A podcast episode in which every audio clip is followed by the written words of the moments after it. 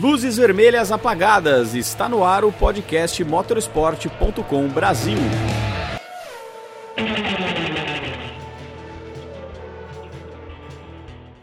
Estamos no ar! Esse é o podcast motorsport.com, edição de número 219, a edição inédita que vai ao ar antes, logo antes da, do, do, início do campeonato da Fórmula 1 na temporada 2023. Sim, a espera já acabou.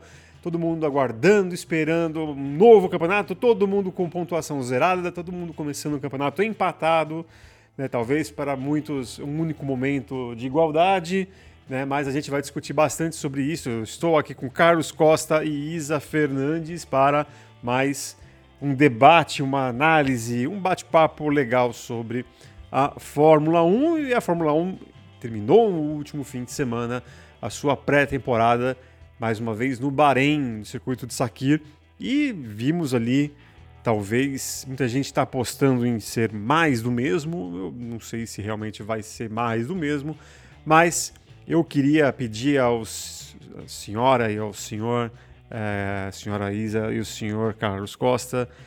O que, que dá para perceber, o que, que deu para perceber de diferente, de novidades em 2023, de acordo com aquilo que os senhores viram em Sakir nos três dias de pré-temporada da Fórmula 1? Eu, como um bom cavalheiro, mais uma vez, eu vou pedir à Isa que comece é, o seu discurso, aquilo que, como diria o grande Silvio Luiz, o que foi que só você viu, Isa? Seja bem-vinda. Muito obrigada. Olá, todo mundo que está escutando a gente, o Carlos que está aqui conosco também. Bom, eu acho que não tem como falar da pré-temporada sem falar da Aston Martin. Acho que foi o grande destaque é, desses três dias de teste no Bahrein, porque a gente viu um desempenho bem diferente daquilo que a gente viu na pré-temporada de 2022, com a Aston Martin apresentando um desempenho até acima da expectativa, eu colocaria assim. A gente viu o Fernando Alonso entre os três primeiros nos dois dias, a gente viu o Drogovic andando muito bem também. Então, num todo, no geral, no balanço final, acho que a Aston Martin foi talvez aí a grande surpresa, positivamente falando, eu diria, destacaria isso. É, e aí deixa uma grande pulga atrás da orelha, uma grande expectativa para ver realmente como é que eles vão chegar no domingo. Exatamente. Com ou sem Drogovic, a gente vai falar do brasileiro, lembrando que estamos gravando esse programa na segunda-feira, dia 27 de fevereiro. E provavelmente quando você, caro ouvinte, estiver ouvindo esse programa, uh, alguma decisão sobre a participação ou não do brasileiro já deve ter rolado com certeza com o motorsport.com cobrindo. Carlão, o que, que você viu, o que, que você achou, o que, que você acha que teve de novidade? É, dá para encher de esperança aqueles que querem ver algo de diferente, pelo menos nesse início de campeonato? Seja bem-vindo. É, salve Eric, Isa, galera que tá nos escutando. É, encher de esperança que querem ver algo de diferente, eu acho que sim. Não necessariamente um novo time campeão ou um novo piloto campeão, algo diferente é algo que você pode colocar para todo o grid da Fórmula 1. É, assino embaixo o que a Isa mencionou com relação a Aston Martin e faço o meu destaque negativo, que é a Mercedes, especialmente numa intertemporada na qual, embora a gente tenha algumas mudanças de regulamento com relação à altura do carro, destacadamente e outras coisas menores, mas enfim, a gente tem a manutenção do core dos, das regulações de 2022 para 2023, né? Algo que não aconteceu de 21 para 22 porque a gente teve a famigerada revolução técnica na Fórmula 1, que no fim das contas também não alterou tanto assim, embora a Mercedes tenha saído muito atrás. Agora, o que se esperava, tendo em vista o fim de 2022, no qual a Mercedes é, ameaçou o vice-campeonato de construtores da Ferrari, é, era um time alemão mais forte na pré-temporada e, por consequência, começando o campeonato de 2023, se não é, incomodando a Red Bull, mas pelo menos num nível de igualdade competitiva com relação à Ferrari. E o que a gente viu no set pré-temporada, que tudo bem, devem ser analisados com parcimônia e com o pé atrás, até eu diria, foi a Mercedes bem aquém da Ferrari. Ainda que a gente tenha em termos de volta rápida em um ou outro momento o Hamilton conseguindo tirar uma volta, mas quando a gente vê simulações de long run e até questões de confiabilidade, me parece claro que a Ferrari começa o ano um tanto à frente da Mercedes ainda. Mas a gente sabe, óbvio, a capacidade de recuperação do time comandado por Toto Wolff, que, aliás, foi algo que vimos no próprio eh, campeonato de 2022, embora tenha sido um completo desastre, o fato é que terminou muito melhor do que começou a Mercedes. Mas é, com relação a mudanças, porque eu acho que a, a, situação da Mercedes, embora seja um destaque negativo, ela não muda muito o jogo, né? É, uma vez que a gente teve Red Bull, Ferrari e Mercedes ano passado em termos de hierarquia de construtores. A Aston Martin, como a Isa já bem colocou, acho que a Alfa Romeo é uma surpresa muito boa também. É, vamos ver se isso vai se manter de maneira consistente, porque a gente teve um bom começo de campeonato em 2022 por parte da Alfa Romeo. É, e eu diria também que a Haas. E aí, quando a gente fala de mudança, me parece que o pelotão intermediário foi virado do avesso. Porque a gente teve, pelo menos a julgar pelo que a gente viu na pré-temporada, né? E volto a dizer, uma coisa é teste, outra coisa é o campeonato propriamente dito. Mas a McLaren, é fato, teve muitos problemas. É, enfim, a gente até noticiou isso de maneira ah, prolongada nos últimos dias do Motorsport.com uma série de análises técnicas. A Alpine me parece que está um tanto estagnada com relação ao patamar que se via do time francês no fim da temporada passada, embora, óbvio, tenha terminado o ano de 2022 como a melhor do resto entre as equipes, mas enfim, a gente já vê declarações da própria equipe, é, segundo as quais há a possibilidade de atualizações no carro já no GP do Bahrein, que mostra que não nasceu muito bem, né? Esse Alpine A523. E aí, é basicamente isso, né? A Aston, por exemplo, começou 2022 péssima, por um bom tempo foi um dos, pou dos poucos times que não tinha nem pontuado e agora aparentemente tá enchendo o saco até da Mercedes, óbvio. A gente tem que analisar isso com ressalvas e alguma reserva, mas é o que se viu no momento. E a Williams, enfim, ficou lá para trás, acho que isso não muda muito. A AlphaTauri foi um destaque negativo também, eu diria, embora é, a gente tenha que esperar para ver. E o time B da Red Bull não tenha terminado 2022 muito bem também. Então não sei se novidade seria algo que a gente poderia atribuir à antiga Toro Rosso, mas eu acho que virado do avesso, pelo menos a priori, esse piloto intermediário é uma grande mudança. Uma coisa que acontece, já aconteceu muitas vezes nos testes de pré-temporada, mas eu acho, aí eu acho mesmo, né, que não deve ter acontecido nestes testes, é, quando você começou a falar da Mercedes e tal, não deu para notar ou não dá para notar que alguém blefou.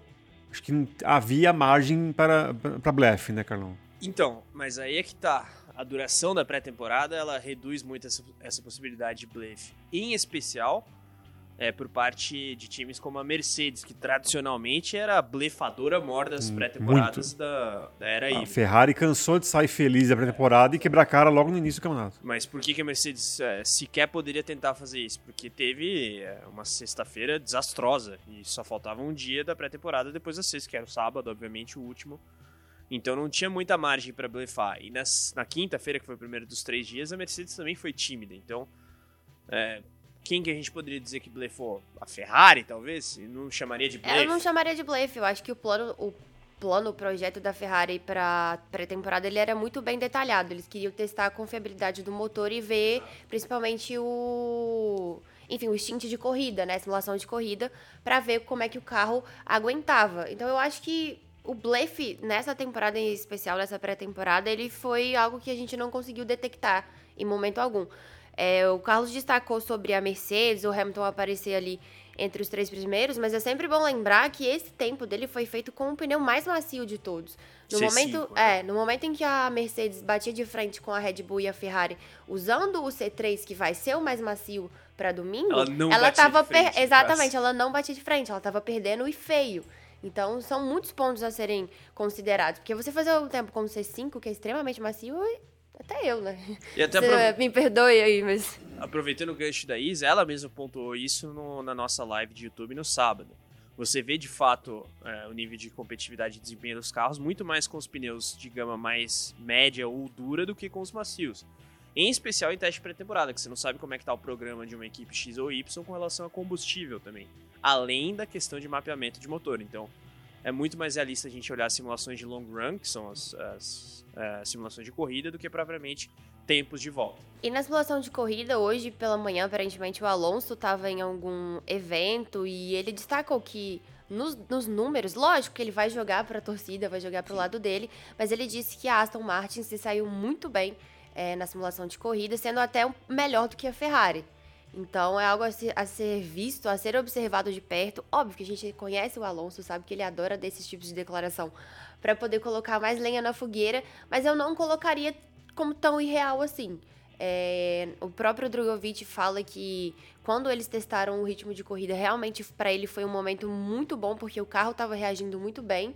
Então a Aston Martin ela sai, eu acho que bem favorecida pelo plano e pelo, pelos testes que eles fizeram. Não à toa agora tem o meu plano, né, lá. Então... Ela é plano. É, e só corroborando o que a Isa coloca com relação ao que foi dito pelo Fernando Alonso, a gente tem algumas análises com relação à simulação de long run, e de fato, fazendo uma escala, a Red Bull é a, a equipe que estabelece o ritmo, digamos, Ferrari e Aston Martin em simulação de long run estão cerca de dois décimos aqui do time da Áustria, do Max Verstappen, e aí a Mercedes vem na sequência. Então, vamos ver o quão exagerado de fato está sendo o Alonso. E aí, eu acho que o X da questão com relação ao Aston Martin não é nem essa etapa do Bahrein agora, é o, a perna estendida do campeonato. Porque uma coisa é você começar a pré-temporada muito bem, e até duas, três primeiras etapas. Outra coisa é você é, conseguir fazer isso e conseguir desenvolver o carro de forma contínua ao longo do campeonato. A Ferrari é a Ferrari, por mais problema que tenha de gestão e tudo mais, a gente tá falando de orçamento, de estrutura de fábrica. A Aston Martin está investindo para ter esse tipo de status agora, né?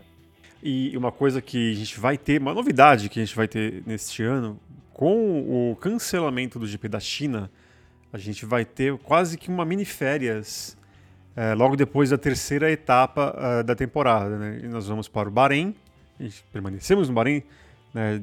a Fórmula 1 permanece no Bahrein depois da primeira temporada e da primeira etapa. Depois uh, Arábia Saudita, na segunda etapa, depois Austrália. Aí passamos três semanas sem corrida e a Fórmula 1 volta para o GP do Azerbaijão em Baku. É, vocês acham que muita equipe vai aquilo, especialmente aquelas mais atrasadas. A McLaren falou isso abertamente e eu bato palma aqui justamente pela honestidade uh, de chegar e falar e jogar real. Não, estamos atrasados, as primeiras atualizações virão em Baku e, e é isso. Né? Então tem, tem gente até falando que para o próximo sábado, talvez, talvez, nem Q1 eles consigam passar. É, vocês acham Não que. Não é tão irrealista essa, essa aposta. Vocês acham que a gente pode ter, além daquela. aquilo que a gente sempre fala, né?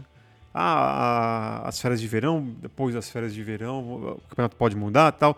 Vocês acham que essas férias de verão, que não vão ser de verão na verdade, mas vocês acham que ela pode ser repartida aí? A gente pode ter um campeonato diferente a partir da quarta etapa? Cara, diferente eu acho que é uma palavra forte. Eu acho que dá pra. É, pensando na, nos pelotões, né? O pelotão da frente, que via de regra tem Red Bull, Ferrari e aí a Mercedes está um pouco mais perto, um pouco mais longe. Pelotão intermediário, que esse é interessante, né? Historicamente ele se subdivide em dois: o pelotão do meio bom e o pelotão do meio ruim, e tem o pelotão do fundo, que nos últimos anos tem sido Williams e Haas. E aí temos que ver se a AlphaTauri vai de fato se consolidar como uma equipe de fundo de pelotão. E isso é interessante apontar até, né, pra galera que está nos escutando tem uma análise que a Isa escreveu no site do motorsport.com que trata da possibilidade de venda da AlphaTauri é, em função de retornos de marketing não tão é, interessantes assim. Mas enfim, não vamos aqui é, individualizar o debate.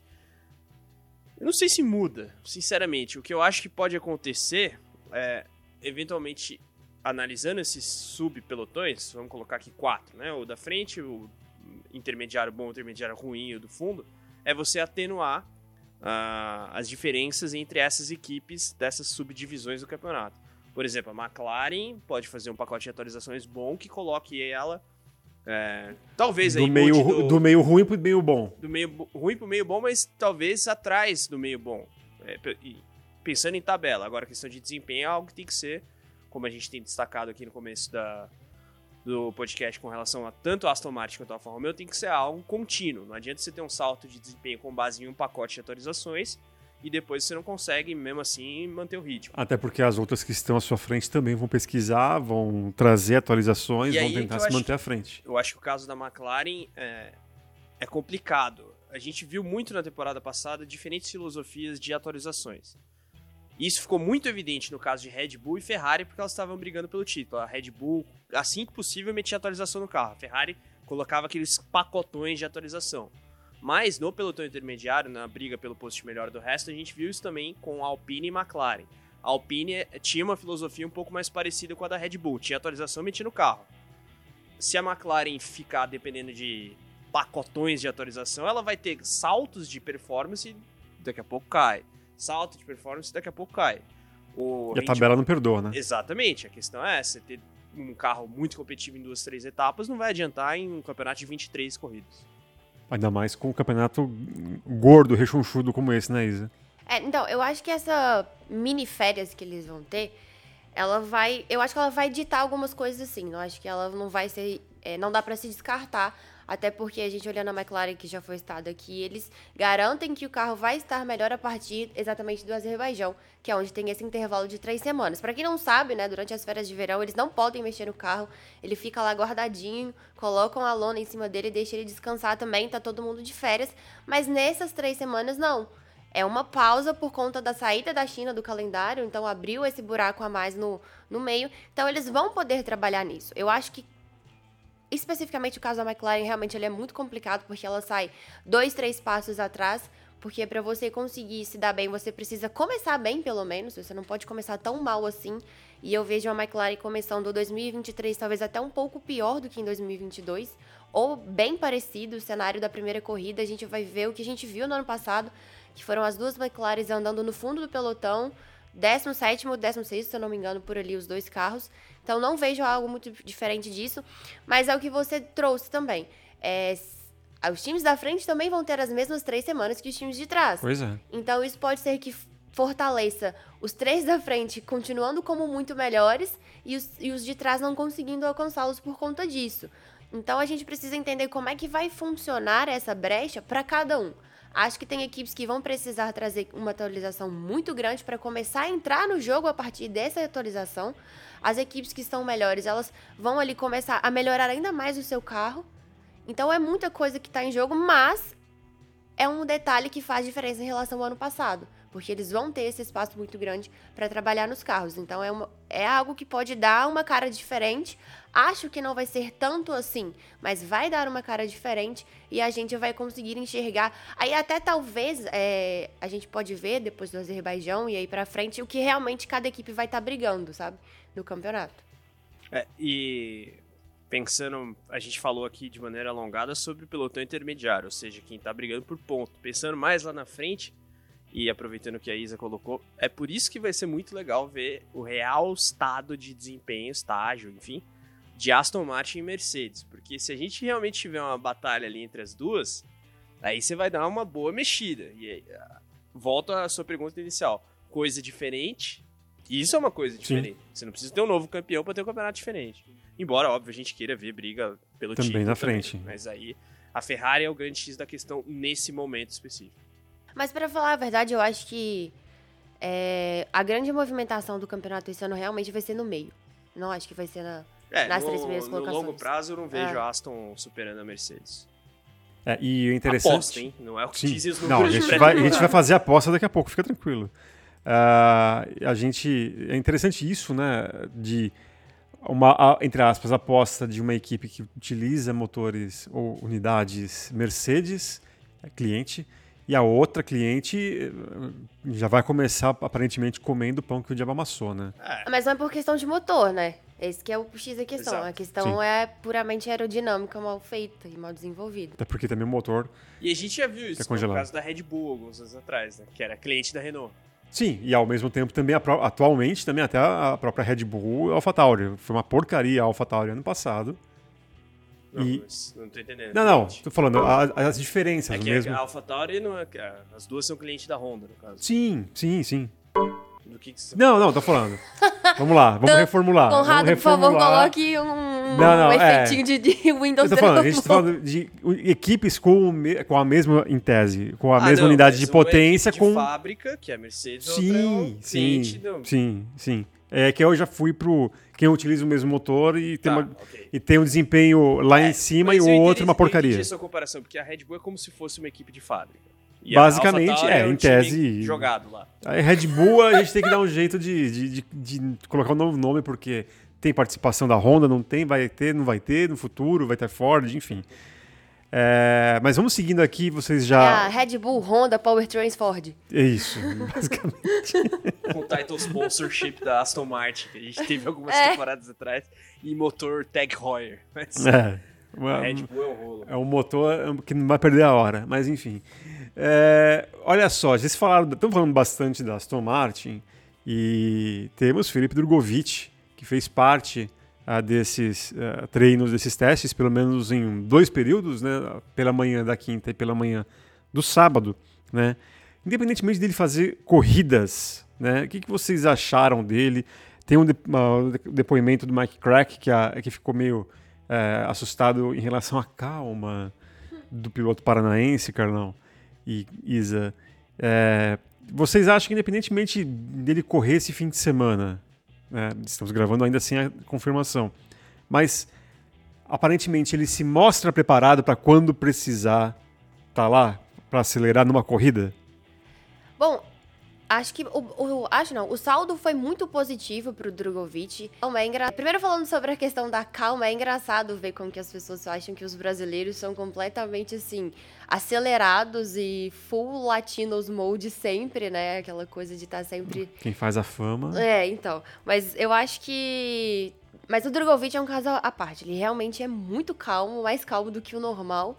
Então ele merece os créditos por ser muito calmo. Mas eu vejo ele também uma- um, um garoto muito maduro. É, pro- ele soube conduzir muito bem todas as situações na qual ele precisou passar por testes, e aí eu digo até mesmo questão de escolhas de carreira, é, definições ali dentro da Fórmula 2, se associar ou não a uma academia, e vejo isso também na Fórmula 1. Ele passou por uma diversidade logo de cara quando ele estreou, o carro dele deu problema, e mesmo assim ele foi para a pista, conseguiu um bom tempo. É, no sábado ele conseguiu um ótimo tempo usando os pneus macios, mas como ele mesmo disse, que quando ele se preparou ali para a simulação de corrida, onde ele também viu como estava o condicionamento dele físico, caso ele precise substituir o Stroll, e são palavras dele, viu que ele estava tudo bem, que ele estava da, da, tava dentro do esperado, que ele estava conseguindo reagir ao carro da melhor forma, reagir à pressão da força G da melhor forma. Então, eu acho que. E, de- e as declarações do próprio Mike Crack, do próprio Fernando Alonso, é bem satisfeitos com o que ele apresentou, com o que ele entregou, mostra que ele fez um bom trabalho. Dizer que se ele tá preparado ou não para correr, eu acho que aí já é bem diferente, porque são situações diferentes, é uma pressão diferente, é um momento diferente, porque agora tá valendo, né? Vai tá valendo, você vai estar ali para poder tentar tirar o melhor tempo na classificação. Depois você precisa entregar um resultado para a equipe, porque querendo ou não, já começa a contar os pontos, então você precisa tentar estar dentro da zona de pontuação no domingo, mas eu acho que o Drogovic, ele se ele for correr no fim de semana, é, não seria nenhuma surpresa vê-lo nos pontos ou brigando ali perto na zona de pontos, até pelo que a gente viu do próprio carro da Aston Martin, pelo que a gente viu dele e pelas declarações que foram dadas sobre o que ele apresentou. É, dizer, enfim, se ele vai se sair muito bem ou muito mal também, é muita suposição, é muito e se ah, nesse momento, mas eu acho que quando ele for acionado e se ele for acionado, ele está preparado para entregar um bom resultado. E eu acho que ele tem capacidade de impressionar ainda mais a Aston Martin do que ele impressionou nessa pré-temporada. É, com relação à participação dele nos testes, acho que a Isa resumiu bem. Agora, é muito importante a gente ter a parcimônia, coloco mais uma vez a palavra, Sem pachequismo. com relação às possibilidades do Drogovic caso de fato corra no Bahrein, porque a Isa bem pontuou, a Aston Martin tá com um carro competitivo, a gente falou alongadamente sobre isso nos tópicos anteriores, mas uma coisa é uma coisa, outra coisa é outra coisa. Primeiro, ele é um rookie, só que ele nem rookie é direito na perspectiva de quem não é titular. Então, uma coisa é a preparação que o Logan Sargent tá Isso que fazendo. eu ia comparar. É, então, é, é diferente, não tem? O próprio Piastri, que é o cara que tá aí, enfim, com o- a mentalidade que vai estrear no GP do Bahrein há meses, entendeu? É, é outra situação.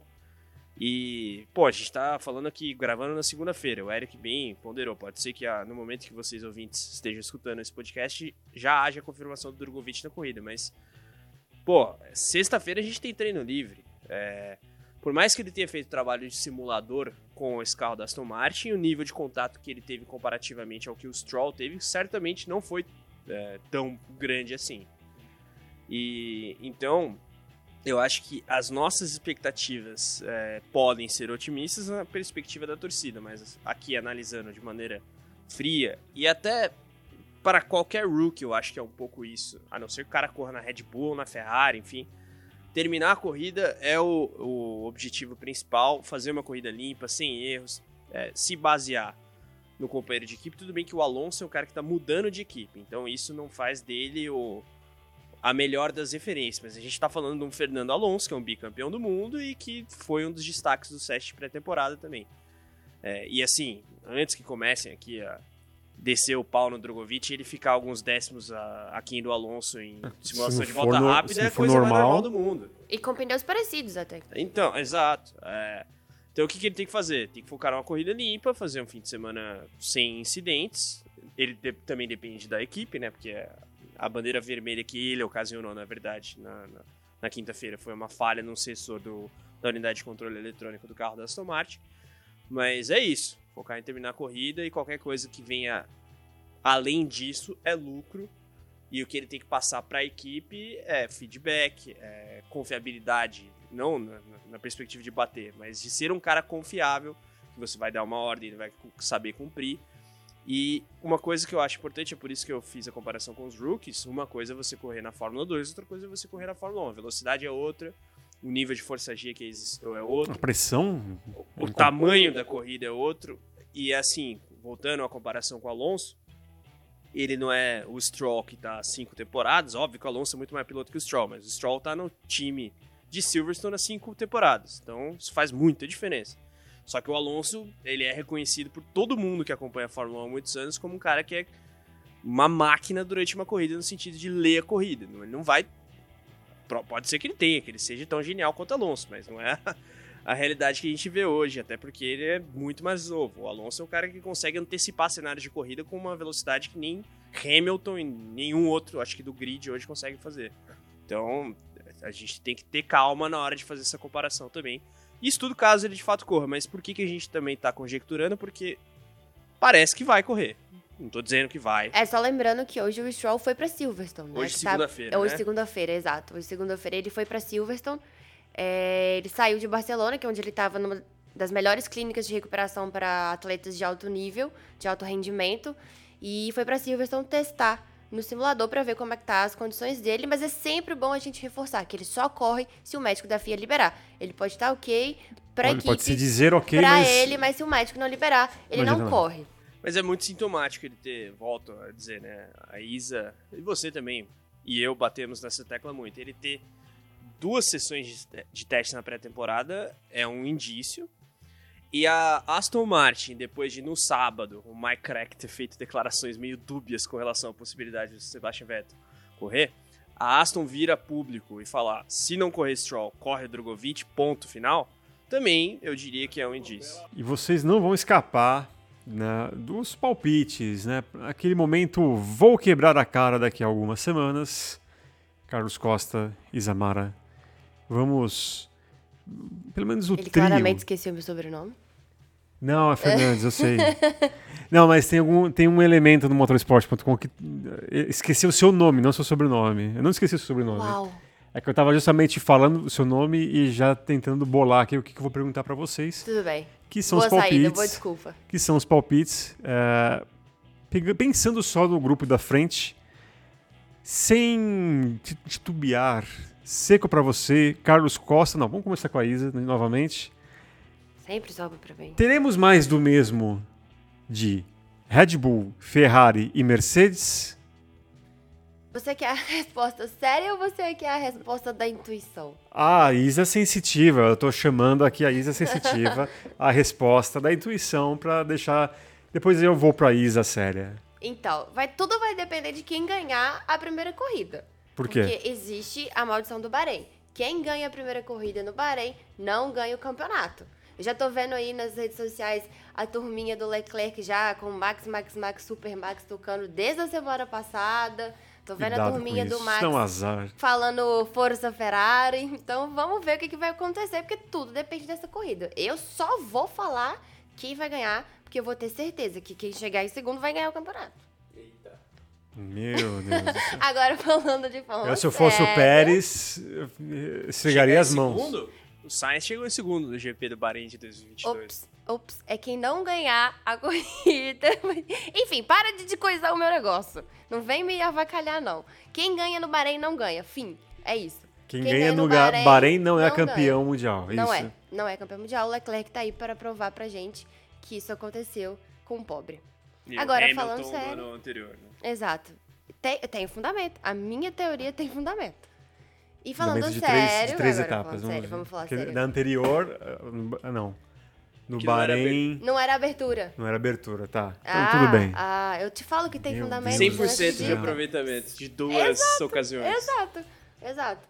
Mas falando Falando sério, sério, por favor. eu acho que não. Acho que a gente não vai ter muita coisa diferente. Se a gente tiver algo assim é, pra comentar sobre alguma mudança, vai ser talvez uma aproximação da Mercedes entre essas duas equipes. Acho que a Red Bull vai manter a soberania. A Ferrari, eu acredito que vai fazer frente à, à Red Bull, mas não vejo nada de muito louco. Sei lá, a Mercedes dando o chapéu em todo mundo e ganhando o campeonato no fim das contas. Eu acho que nada disso vai acontecer. Eu aposto que vamos ter mais um ano é, com essas duas equipes, principalmente essas duas equipes, no caso Red Bull e Ferrari, brigando novamente, com a Red Bull sendo mais uma vez um pouco ali é, mais favorita do que a Ferrari. Acompanha, Carlão? É, Respondendo objetivamente a pergunta, do ponto de vista de tabela no fim do campeonato, eu acho que não vai ser diferente, mas eu acho que o jeito com que esse campeonato vai se desenvolver vai ser diferente. Vamos lembrar do ano passado, a Ferrari começa como favorita, a Red Bull um pouquinho aquém, sempre ali incomodando, com problemas de confiabilidade. Isso é muito interessante, né? Porque o tempo passa, a gente se esquece. Começo do ano, quem tava quebrando era a Red Bull. Depois, enfim, tudo que aconteceu, aconteceu, como vocês todos lembram. E a Mercedes começou o ano muito pior, é, 2023, não, 22, perdão, pelo menos na pré-temporada, do que agora. Só que a Mercedes conseguiu um pódio ainda que decorrente de duas quebras da Red Bull no GP do Bahrein. Mas GP do Bahrein mística de Sakir de lado, eu acho que nesse ano a gente vai ter um campeonato um pouco mais linear. A Red Bull cons- constantemente à frente, a Ferrari constantemente tentando chegar na, na, na Red Bull e a Mercedes já vai começar o campeonato, acho, em curto prazo, um pouco mais próxima da Ferrari, ainda que tenha a sombra é, momentânea da Aston Martin, mas eu não vejo a Aston Martin é, prolongando esse nível de competitividade frente à Mercedes e até Ferrari. Então eu acho que a Mercedes vai ficar. Não vai começar lá atrás, que nem começou em 2022, para dar uns tirão e chegar na Ferrari. Acho que vai ser um pouco mais constante esse cavalinho do fantástico do top 3 da Fórmula 1. Agora, tem uma coisa. é, vocês dois estão colocando, obviamente, eu também colocaria a Red Bull como a favorita. É, mas dá pra imaginar o desfecho do campeonato tão cedo como foi no ano passado? Acho que Não. Dá pra definitivamente imaginar, não. Acho que quem sabe ser o Brasil É. definido. Não é- mais pareado. não é nem por conta da. A Ferrari, a gente destacou isso até. Não deu muito bem para ler a Ferrari nessa pré-temporada. Mas eu não acredito que a Ferrari tenha um carro melhor do que o da Red Bull. Mas a questão aqui não é nem ah, o patamar de competitividade da Ferrari, seja no começo de 2022 ou no começo de 2023, e sim a queda de rendimento. Porque o que permitiu a conquista tão antecipada do Verstappen no ano passado foi o fato de que do GP da Espanha em diante a Ferrari acabou praticamente. Não é à toa que a Mercedes, que começou sendo incomodada pela Alpine e pela McLaren, conseguiu quase tirar o vice-campeonato de construtores da Ferrari. Então eu acho que vai durar um pouco mais. E a gente tem que ver o fator Pérez também. Bem lembrado. Porque se o Pérez tiver próximo do Verstappen, eu acho que a Red Bull vai falar: Pérez, não tem conversa, é o Max. Mas a questão é o quanto que o Pérez tira de ponto do Leclerc, entendeu? Sim. Que é. e foi a aparentemente o Pérez começa esse ano mais bem casado com o carro do que ele começou ano passado.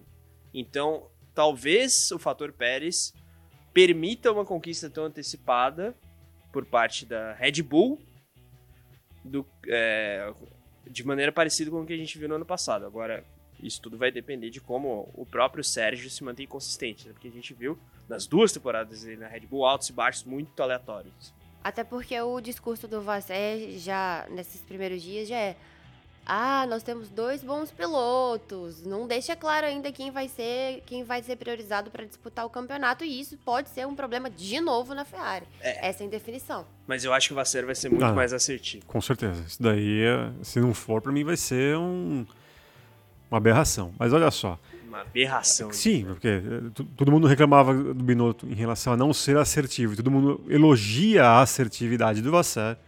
Né? Então, algo de muito estranho acontece lá em Maranello.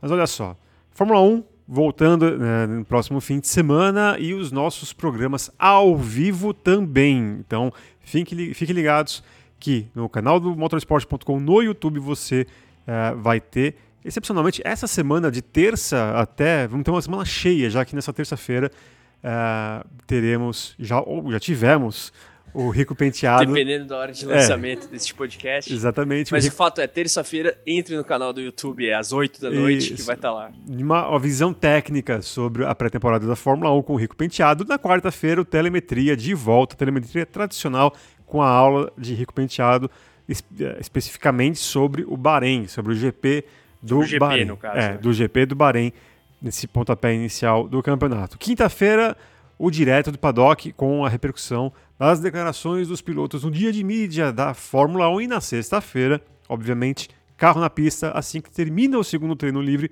teremos o sexta livre com a repercussão ali, quem foi mais rápido, quem deu mais voltas, quem quebrou, quem se deu bem, quem se deu mal e aquilo que a gente pode prever para o treino de classificação. Treino de classificação que terá sua repercussão no sábado no Q4. Este que vos fala vai apresentar com convidados certamente especiais falando sobre ah, o treino que define o grid de largada da, ah, da Fórmula 1 e na- no domingo, obviamente, assim que o último piloto receber a bandeira quadriculada ou até antes disso, dependendo Provavelmente antes se o, disso. né? Latif tiv- se o Latif tivesse no grid, certamente seria antes disso. Você Saudade. tem. Não, não tenho. Claro que sim, Ah, trazia entretenimento. não, não. O Pódio Motorsport ao vivo no canal no YouTube. Então, você que está nos ouvindo eh, pelo seu agregador favorito também, eu recomendo que vá ao YouTube e faça a inscrição se já não é inscrito no canal do motorsport.com. E se você já é inscrito, também eh, considere fazer parte do nosso clube de membros, que tem ali todos os níveis, você avalia. Né? Vale lembrar que aqueles, aqueles que no momento que Carlos Costa quase destrói a propriedade da Motorsport Network Brasil, agora se recupera bem, por isso as risadas de Zamara. Mas voltando a falar, é, até esqueci que estava falando, mas tudo bem. Foi engraçado, ainda bem que, ainda bem que a gente não tem, não tem imagens aqui, Ai, tá senão vendo? você. Tinha que ter. tinha que ter imagens. Videocast, Não, mas tudo tá bem. Gravado. Mas é isso aí. Eu, eu vou encerrando por aqui. Você, ah, considere fazer parte do clube de membros. Quem o nível mais alto, agora eu lembrei. Já teve, inclusive, algumas lives exclusivas com o Rico Penteado. Você também pode baixar já o aplicativo do motorsport.com. Falei demais, vamos nessa. Até a próxima. Tchau, tchau.